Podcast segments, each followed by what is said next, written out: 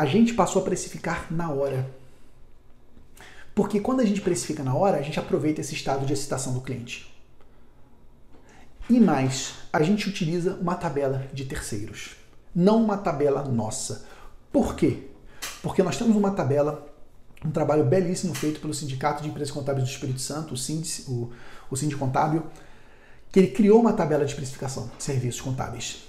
E quando você tem uma tabela de precificação de serviços contábeis criada por algum órgão que não é a sua empresa, ela passa a imagem para o teu cliente de que essa tabela ela é íntegra, que é uma tabela válida, que é um preço de mercado. E meus amigos, eu não sei se você sabe, mas toda tabela, todas elas, tá?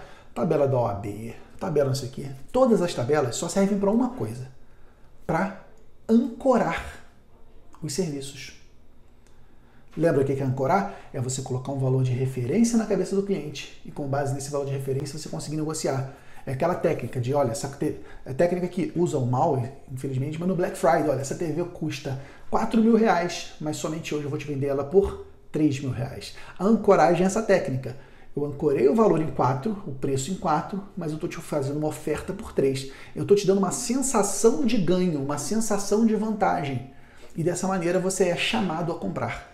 Você, você tem mais esse, esse gatilho mental da urgência, né, da escassez. Eu preciso comprar porque você vai acabar.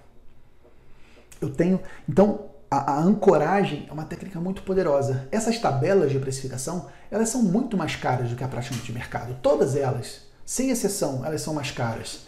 Mas elas servem tão somente para ancorar o preço lá em cima. Então, olha só, eu levei a expectativa do cliente lá em cima. Levei a expectativa lá em cima e apresentei uma tabela que o preço é lá em cima.